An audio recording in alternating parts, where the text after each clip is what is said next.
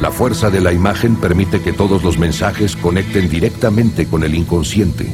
Modifican la percepción de la realidad con elementos audiovisuales y generalmente no se trata de provocar reacciones reflexivas o de producir material con fines artísticos.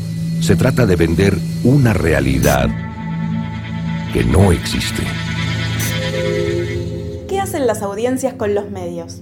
A partir de la divulgación de un informe mundial sobre consumos de medios informativos, analizamos los resultados y la configuración del ecosistema informativo a partir de lo que valoran las audiencias. Indagamos en los datos del capítulo Argentina y del momento particular que genera la pandemia por el COVID-19. Nos preguntamos qué pueden hacer los medios con ello y si retomarán las tendencias que se modificaron en 2020. Esto es un podcast, de, la de la tribu. Fuerte al medio. La política, el Estado, los medios, el mercado y la comunicación pensada a contramano. Para escuchar nuestros podcasts, ingresa a fmlatribu.com barra podcast o búscanos en todas las plataformas de podcast. Fuerte, al medio.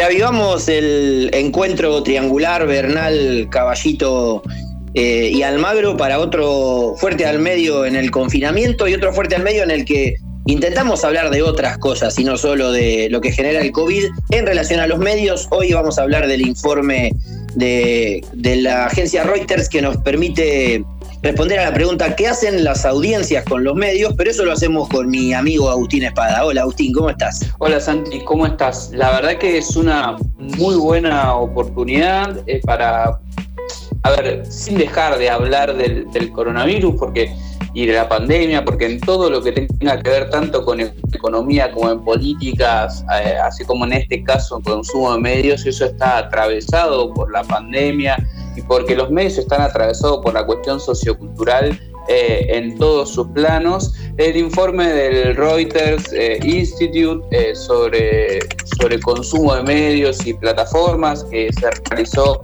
en más de 40 países, en seis continentes distintos, es una, una excusa más que válida para volver a problematizar eh, las, las situaciones y los niveles de acceso, sobre todo a la información, ¿no? Porque es un estudio que está bien focalizado en el consumo de noticias y en la credibilidad de las fuentes de noticias.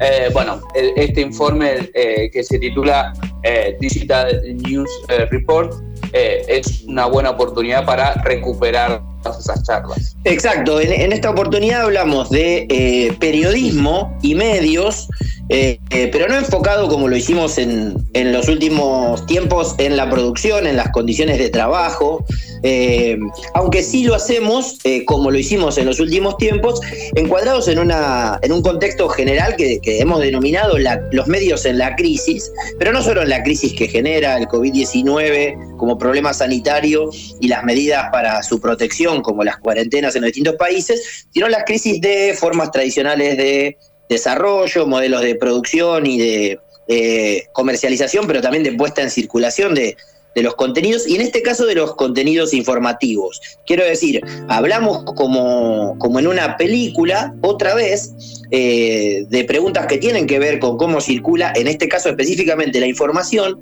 pero las preguntas tradicionales que solemos hacernos en Fuerte al Medio, como por ejemplo, cómo se financia el sistema o quién paga la cuenta, o eh, para qué tienen medios los que tienen medios, hoy lo que nos podemos responder en algún punto para luego hacer nuevas preguntas es qué hacen las audiencias con los medios en un mapeo que ofrece datos a lo largo de todo el mundo, o al menos de muchos países del mundo, y también en Argentina, como, como específicamente aquí se participó con, con investigadores dedicados a la realización de una encuesta. Y ese es un elemento que hay que tener en cuenta. Estamos hablando de eh, las respuestas a la pregunta ¿qué hacen las audiencias con los medios? basado en respuestas que dieron creo que algo más de 2.000 personas, 2.007 personas eh, que respondieron durante enero y febrero eh, una serie de preguntas respecto a sus consumos de noticias y con un agregado, con un capítulo específico que tuvo que ver con el informe hecho en abril ya en el marco del confinamiento.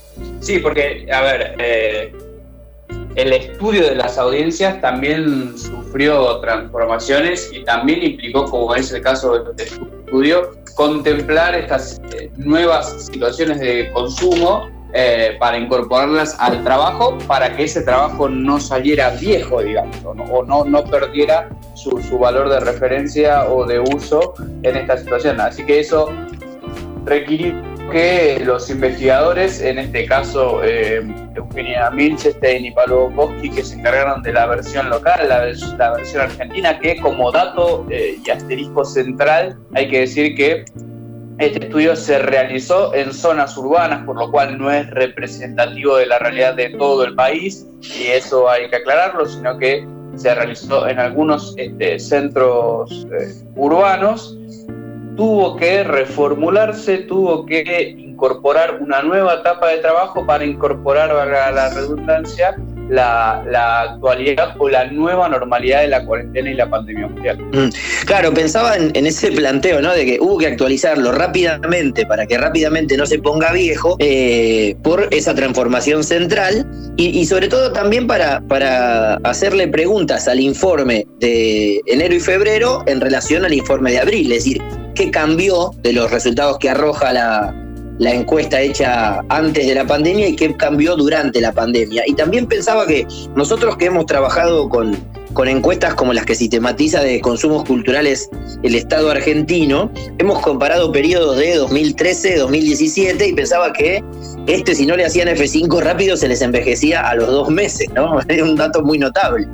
Eugenia Mitchelstein, profesora adjunta del Departamento de Ciencias Sociales y directora de la Licenciatura en Comunicación de la Universidad de San Andrés, especialista en la interacción entre comunicación política, nuevos medios y participación ciudadana. Argentina es uno de los pocos países, uno de los seis países en los que el Instituto Reuters para el Estudio de las Noticias condujo eh, una encuesta en enero, eh, que es la que se difundió en el último tiempo para ver el consumo de noticias en varios países del mundo, y también condujo una encuesta a fines de marzo y principios de abril para ver el impacto del coronavirus. Eso nos permite comparar el impacto del coronavirus en el consumo de noticias en la Argentina. Y lo que se puede ver es que todo el consumo de noticias aumentó entre enero y abril de 2020. Por ejemplo, en enero de 2020 el consumo de noticias online era 86% de la población y en abril era 90%. Las redes sociales pasaron de 71% a 78%. La televisión, tal vez porque estamos todos en casa, es lo que más creció. Pasó de 67% en enero a 77% en abril. Y los diarios impresos también aumentaron 5 puntos porcentuales de 23% a 28%. Lo que se ve también es que aumentó el consumo de noticias en algunas plataformas y redes sociales y disminuyó en otras. Por ejemplo, YouTube pasó de ser fuente de noticias para el 26% de la población en enero al 46% de la población en abril. Es un aumento de 20 puntos porcentuales. Instagram pasó de ser fuente de noticias para 23% de la población en enero a 31% en abril. Y Twitter pasó del 14 al 21%. O sea que hubo aumentos en YouTube y menores, pero significativos en Instagram y Twitter metiéndonos un poco ya de lleno en lo que tiene que ver con, los datos del, informe, eh, cuando vemos los, datos de, consumo, de credibilidad y de formas de acceso a la información, notamos que estos eh, meses de aislamiento eh, marcaron un retroceso en los... la forma de consumir y de acceder a la información que está ligado a un este, volver eh, a las fuentes, pero a las fuentes tradicionales eh, de información, ¿no? Y ahí la televisión recuperó un primer lugar en, materia informativa que venía muy amenazada este, por eh, todo lo que tiene que ver con el consumo de noticias digital, principalmente de portales digitales de información, mientras hay algunas este, eh, industrias o, algunos medios de comunicación como la prensa y la radio que, sobre todo a la prensa, le cuesta muchísimo recuperar el terreno y ya han entrado en una tendencia este, que, que las pone muy por debajo entre las dietas eh, informativas. A mí, Santi, otras cuestiones que, que me llamaron la atención y que me parecen destacables eh, del informe del Reuters es que eh, las audiencias, ¿no? más de, más de 80.000 encuestados en todo el mundo, destacaron a la política, así en general, pero principalmente a los políticos como principal fuente de desinformación. Eh, y, a, las, a, las, redes sociales o plataformas sociales como Facebook y WhatsApp como principales canales de distribución de esos este, contenidos que desinforman o que en muchos casos son también fake news, ¿no? Eh, sí. Es interesante esto que marcás porque tanto en el, en el contexto más rabioso de la actualidad reciente, de la actualidad en la que atravesamos, como en un periodo un poquito más largo, el problema de la desinformación está al tope de las preocupaciones y se oponen ahí instituciones tradicionales como la política versus eh, organizaciones o actores emergentes como las redes para ver cuáles son las fuentes de desinformación. Entonces es interesante ese planteo de que sea la política una de las fuentes de desinformación.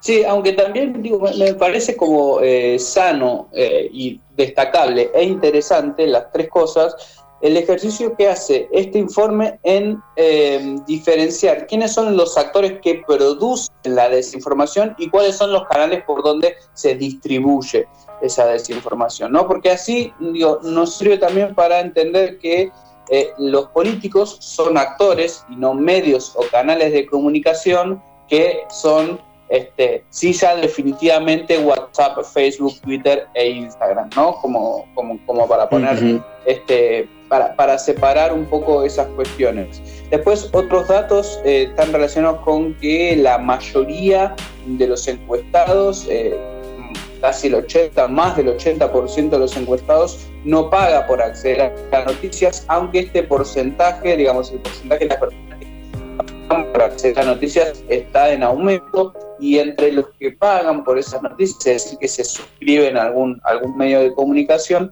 los motivos tienen que ver con la calidad del contenido y la distinción, ¿no? Digamos, encuentran algo que no encuentran en otros medios y está eso relacionado con la calidad. Por otra parte, y esto me sorprendió muchísimo, si bien los medios tradicionales, principalmente la, radio y la gráfica, son muy fuertes en cuanto a las noticias locales, ¿sí? Para, para saber qué es lo que sucede en nuestra ciudad, en nuestro pueblo o en nuestro entorno social más cercano, están creciendo mucho como fuente de información los grupos de Facebook. Eh, y eso como, como, información vecinal, como información local, me sorprendió muchísimo también. Bueno, eso me parece que por un lado tiene que ver con eh, la capacidad que tiene eh, desde que está instalada Internet 2.0, esta versión en la cual se puede producir información y ponerla circular eh, masivamente eh, como un mecanismo para articular esas capacidades productivas, ¿no? O sea, no solo sería un cambio eh, la posibilidad de que el medio ya no controla por dónde recibe información la audiencia, sino que la audiencia se puede organizar y colectivamente, porque eso sería un grupo de Facebook, poner a circular contenido sobre algún acontecimiento local o alguna región específica. Y también me parece que se vincula con el dato que marcabas antes, de la expansión del uso de las redes sociales como fuentes eh, a partir de las cuales informarse, ¿no? Que en algunas que tienen más trayectoria se venían consolidando, Facebook por ejemplo, y en otras su velocidad de crecimiento es muy asombrosa, como por ejemplo Instagram, cuando se analiza lo que pasaba en el 19 con lo que pasa en el 20, ¿no? Sí, eh, y mientras te, te escuchaba y que también está relacionado con el tema de la confiabilidad, ¿no? Como muchas veces uno no piensa que el vecino o alguien que vive en la misma ciudad y que puede no tener ningún interés político o gran interés económico, simplemente que es alguien que vive en la misma comunidad, puede brindarle información confiable la mayoría de las veces no sucede, pero así está este, construido o así funciona aproximadamente o más o menos eh, eh, el tema de la confiabilidad y las relaciones que se establecen entre las audiencias y las fuentes de información. Entonces, podríamos pensar que a partir de este informe estamos dando cuenta de los resultados del informe de la agencia Reuters o del Instituto Reuters eh, junto con la Universidad de Oxford, que se hace en muchos países, uno de los cuales es Argentina, y nos permite este, analizar en un proceso continuo cuál es la relación entre las audiencias y los medios, eh, específicamente en relación al periodismo. Podríamos pensar que eh, como, como alguna línea central respecto a la cual pivotar aparece la idea de que las audiencias eh, se están comportando en una mudanza hacia los medios digitales en el ecosistema de medios y que esos medios digitales tienen o presentan en momentos no, no, de, digamos, no de crisis, o sea, hasta antes de la pandemia, eh, un dominio sobre los medios audiovisuales y los impresos, eh, y en un contexto en el cual, a pesar de que eh, cada vez pagamos más para acceder a los contenidos, porque hay que pagar los servicios, de, digamos, la provisión de esos servicios, no hay un comportamiento de desplazar esa, el pago producto por producto, como se hacía en el entorno no, no digital, pero que esto tiene vaivenes y puede ser alterado por acontecimientos extraordinarios como la pandemia. Pero hay ahí una, un proceso interesante que, si no entiendo mal, y corregime Agustín si, si, si es así, es un proceso que se da con más o menos, con mayor o menor intensidad en todos los países donde se sucede la encuesta, ¿no? O sea, en líneas generales se lee esta primacía de lo digital en el ecosistema y el dominio de lo digital sobre lo audiovisual y lo impreso, eh, y que eso profundiza entonces el otro rasgo que es el de la apropiación y el uso de las redes sociales. Sí, es un panorama eh, y es una tendencia que se da a nivel mundial con, por supuesto, distintos niveles de penetración, porque también es eh, distinta la inserción y la trayectoria que tiene Internet en esos y, y, el funcionamiento, ¿no? En los distintos países analizados que van desde países centrales de Europa o Estados Unidos a países eh, de África, de América del Sur, de Asia, que quizás no están tan desarrollados económicamente o en su infraestructura comunicacional como esos grandes mercados de la información. Pero antes de pasar al capítulo local, Santi, me gustaría decirte que en relación a eso que vos este, mencionabas recién, que tiene que ver con cómo generar ingresos y cómo volver a comunicarse directamente con las audiencias, tratando de correr del medio a estas plataformas, que son principalmente las redes sociales, los medios están encontrando que las audiencias valoran mucho dos tipos de contenidos, o mejor dicho, tres tipos de contenidos, todos muy relacionados, que tienen que ver con los newsletters y eh, las alertas eh, de noticias en los teléfonos celulares, ¿sí? eso como eh, maneras o estrategias que encuentran los productores de información para llegar directamente a las audiencias sin tener que encontrarlas o buscarlas en, esos, en estos espacios sociales y por último, el consumo de podcast creció en todos los países. Eh, esto es, eh, y dice el informe, una tendencia ya que es incuestionable. El consumo de podcast crece en todo el mundo, cada vez las tasas de crecimiento son más grandes y la mitad de las personas que reconocieron escuchar podcast en estas encuestas destacaron que este formato lo que hace es darle profundidad para comprender mejor los acontecimientos el mundo que los rodean, ¿sí? O, principalmente de las noticias en este caso. Eso me parecieron eh, dos aspectos de esta encuesta muy destacables también para decir no está del todo perdido, ¿no? Hay estrategias que pueden funcionar en diversos entornos. Claro, y que además te permiten combinar, por un lado, una conclusión de uso muy marcado, que es la expansión del uso del teléfono móvil conectado a Internet, como elemento vinculante con la información o con la Internet y con la información. Eh, en segundo lugar, la reutilización de algunas plataformas que parecían eh, en desuso, como la reivindicación del correo electrónico, porque es el espacio donde recibirías el newsletter. Eh, digo, en tiempos de, mensajería instantánea, el, correo electrónico recibe de nuevo una, un rol o, ve identificado un nuevo rol. y por otro lado, imaginaba que te iba a interesar la, em, la cuestión de, la noticia del crecimiento de los podcasts, que invita a pensar, solo para plantearlo en algún momento, eh, si lo que hay ahí además es una escucha más atenta de un contenido que para las audiencias les permite profundizar, ¿no? O si, si, el podcast demanda una escucha atenta o hay una correlación entre lo que ofrece y lo que la demanda eh, está justamente reclamando en términos informativos. Y digo, recién recibí un correo de eh, una recomendación de podcast para leer en, el para escuchar, perdón, en el confinamiento que van a profundizar aspectos por aspectos, cuestiones que están pasando en estos días. Y cuando vamos al capítulo argentino, ¿qué encontraste, Agustín, como más relevante o significativo del trabajo que estamos analizando? ¿Qué hay, en, ¿Qué hay en Argentina para destacar, además de algo que ya planteaste al pasar? Eh, incluyendo los tipos de países como Argentina, como las dificultades para generalizar los resultados para todo el país, porque se responden por grandes eh, lugares, ¿no? por grandes ciudades. Martín Becerra, especialista en medios, políticas, tecnologías de información, comunicación y libertad de expresión, profesor e investigador CONICET, Universidad Nacional de Quilmes y Universidad de Buenos Aires.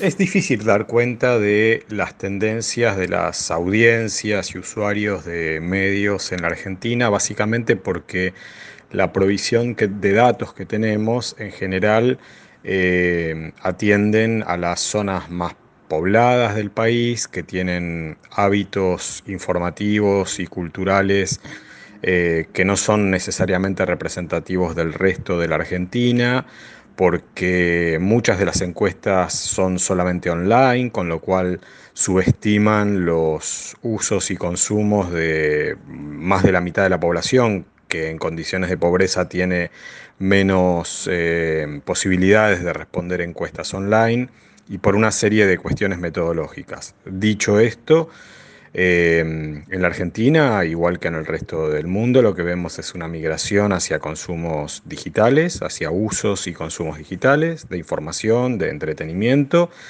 Em, moderado o tendencia, digamos, atenuada muy levemente ahora a raíz de la pandemia. Em, donde los medios, general, los medios que alguna vez fueron generalistas, digamos, y ya no lo son, eh, pero que tenían ese contrato de lectura, como es la televisión abierta, vuelven a tener ahora un encendido, pero es más que probable que se deba, insisto, a, la situación inédita, digamos, de, la pandemia. Así que, eh, en principio, eso, eh, la migración como característica central. Eh, grandes diferencias regionales, geográficas, de género, de edad, o sea, generacionales, eh, y por supuesto de clase social. Sí, bueno, hay, hay, mucha info interesante, como por ejemplo que, y esto a mí me llamó mucho la atención, que el 41% de los encuestados en Argentina cree que los medios exageraron el impacto del coronavirus. Eh, eh, es, un, dato fuerte para pensar en lo bien que se comportó la ciudadanía en relación al confinamiento, por ejemplo, sobre todo al principio, ¿no?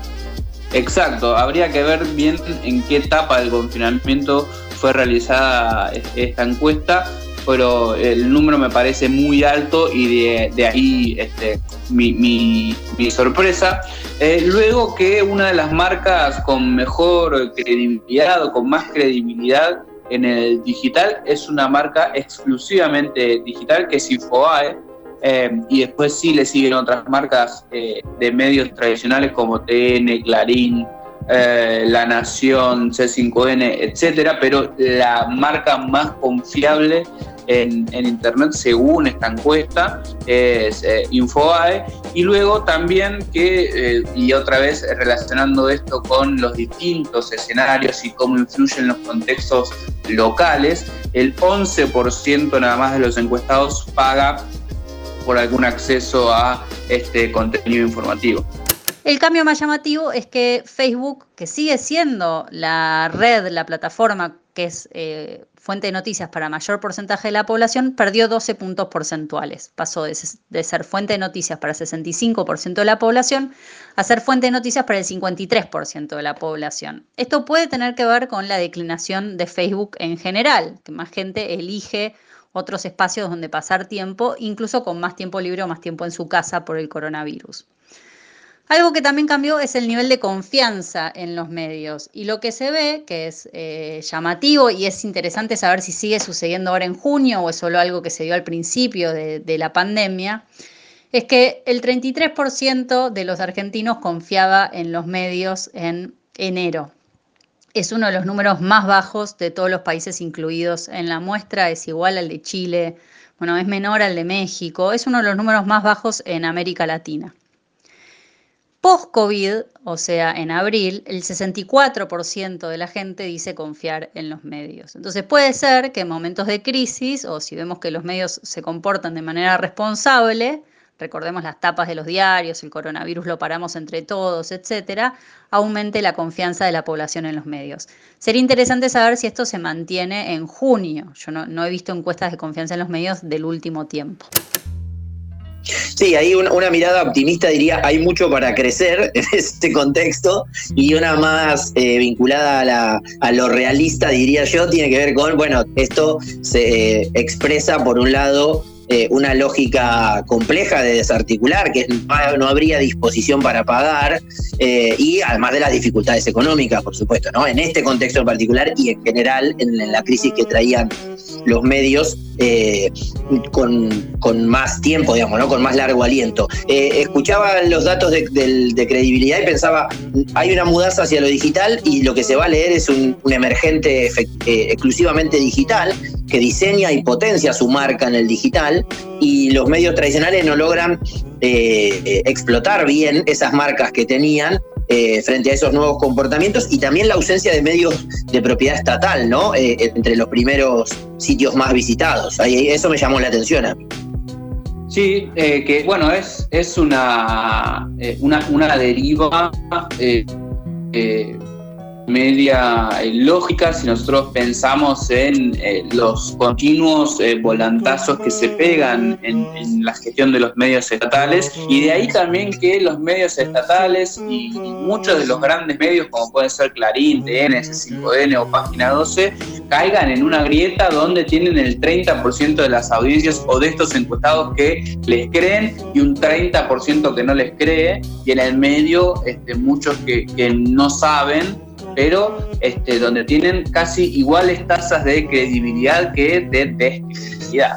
E, eso se, puede relacionar, eh, al menos operativamente, con lo que le pasa a las figuras políticas, ¿no? Me parece que es una, una demostración de la polarización en la instancia productiva y la polarización en la instancia de recepción. Me parece un dato muy marcado y del que investigadores no argentinos, no involucrados, o Argentina, ¿no? No involucrados en el proceso, advertirían con, con el dedo bien levantado. atención ahí que les creen muchos muy intensamente, pero hay muchos que no les creen. Sucede, este, y mirando comparativamente, sucede lo mismo, por ejemplo, en Estados Unidos, ¿no? Donde eh, hay una, fuerte relación este, que se polariza entre los medios de comunicación y el poder político, quizás como pocas veces antes en la historia de la política estadounidense, que si bien es bipartidista, nunca tuvo, em, nunca tuvo, no, pero digamos, los niveles de eh, de enfrentamiento político, discursivo y del debate público eh, no, no, no, son tan usuales como los que se están sosteniendo en estos momentos. Y antes de cerrar, Santi, me gustaría dar un último dato del escenario local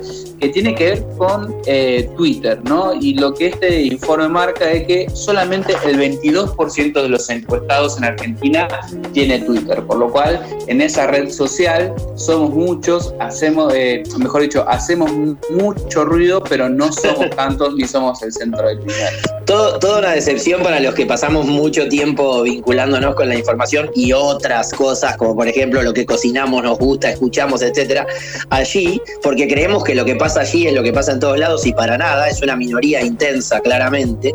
Eh, y me parece que, que es un, aspecto llamativo para, para, que los análisis no generalicen experiencias propias, ¿no? Porque después te expones con la realidad, te topás con la realidad y ves que eh, en una sociedad como la Argentina, que tiene números importantes de usuarios de redes, esa red que supuestamente sería la más informada eh, ocupa un lugar bastante marginal en el uso. Creo que la, forma clara para cerrar este diálogo respecto de, del informe sobre qué hacen eh, las audiencias con los medios a partir de, la agencia del Instituto Reuters, eh, tiene formas de preguntas más que de respuestas. Por un lado, porque como muestra el propio informe y la coyuntura del año, lo que puede pasar es que algo extraordinario cambie todo y esto se vuelva viejo. Y por otro lado, porque de un año al otro las tendencias pueden eh, modificarse mucho, pero las preguntas sirven para indagar y ver de qué modo analizaremos esto de aquí a 12 meses. Por ejemplo, ¿hacia dónde vamos? E-, ese lugar hacia donde vamos en el ecosistema de medios es un lugar donde se va a profundizar los niveles de concentración que expone Argentina, por ejemplo, en relación con las audiencias. y, otra pregunta que se me ocurre, Agustín, tiene que ver con cuál es la velocidad eh, con la que se da esa digitalización de todo el proceso, o si tendríamos que hablar en plural de velocidades a partir de las diferencias económicas, geográficas y de tradiciones de los ecosistemas de cada país. Sí, eh, y, también preguntarse por, por los consumos, ¿no? Eh, y, en especial, eh, ¿qué, nivel de aprendizaje van a demostrar los productores de información cuando nos enfrentemos a una siguiente tecnología o plataforma de comunicación que transforme de, manera radical, como lo están haciendo las, las plataformas sociales, el consumo y el acceso a, noticias e información. ¿no? Me parece que la versatilidad de los, de los modelos de negocio de los medios de comunicación eh, van a tener que sacar de esta, de esta experiencia muchos aprendizajes porque parece que este escenario de transición y de cambio permanente en las formas de, de, acceder a información va a ser el escenario este, en, en el que se va a desarrollar el mercado de la comunicación de aquí en adelante. Pablo Boksowski, profesor de la Universidad de Northwestern, Estados Unidos, codirector del Centro de Investigación Medios y Sociedad. Me parece que recuperar el contacto con las audiencias, en realidad hay mucho contacto con las audiencias y si uno mira lo que está pasando en la pandemia, en los medios digitales y en menor medida en la tele, han crecido mucho. Este, y yo creo que la manera en general de eh, solidificar el vínculo con las audiencias tiene que ver con eh, encontrar a las audiencias donde las, audiencias están, en lugar de pedir a las audiencias que se acerquen a donde están los medios. ¿no? Hacer un periodismo adaptado al rol que tienen las noticias en la vida cotidiana de la gente. Eso va claramente a solidificar, afianzar, incluso hacer crecer eh, la relación con las audiencias, pero eso no necesariamente se va a trasladar en una mayor eh, rentabilidad del mismo, porque los mercados de medios son, como vos sabés, mercados altamente concentrados, donde hay pocos jugadores que se llevan gran parte de la torta de la atención de la gente y por lo tanto de la pauta publicitaria. Lo mismo pasa en el caso de las suscripciones. Eh, de todos los mercados de medios, los mercados digitales son los más concentrados y lo que se, el proceso por ende que ha sucedido es que hay muy pocos jugadores que se llevan gran parte de los ingresos. De todas maneras, los ingresos del mercado digital eh, se los reparten no los, los, medios de noticias, sino las redes y eh, los buscadores, básicamente Facebook y Google lo que le queda a los medios es muy poco y yo no creo que necesariamente por eh, mejorar o incrementar la relación con las audiencias se vaya a volver eso necesariamente más rentable. Sí, y una pregunta más a agregar para cerrar sería, casi con una mirada optimista, ¿cuántos de los cambios que trae eh, el momento COVID vinieron para quedarse, ¿no? Y que se combinan con esa incertidumbre respecto de los modelos de negocio y de las situaciones de consumo de las audiencias. Es optimista porque espera que entonces esto va a pasar. En algún momento esto va a pasar y, por ejemplo, volveremos físicamente al Ambaré 873 a hacer este fuerte al medio en algún momento, aunque sea de este año. Esperemos que sea este año, esperemos que pase pronto, pero mientras tanto nos seguimos eh, cuidando y seguimos eh, repitiendo semanalmente esta triangulación entre Bernal, Caballito y Almagro para hacer fuerte al medio. Un abrazo, Agustín. Nos encontramos la semana que viene. Esto es un podcast, de, la de la tribu. Fuerte al medio. La política, el Estado, los medios, el mercado y la comunicación pensada a contramano. Para escuchar nuestros podcasts, ingresa a fmlatribu.com barra podcast o búscanos en todas las plataformas de podcast. Fuerte, al medio.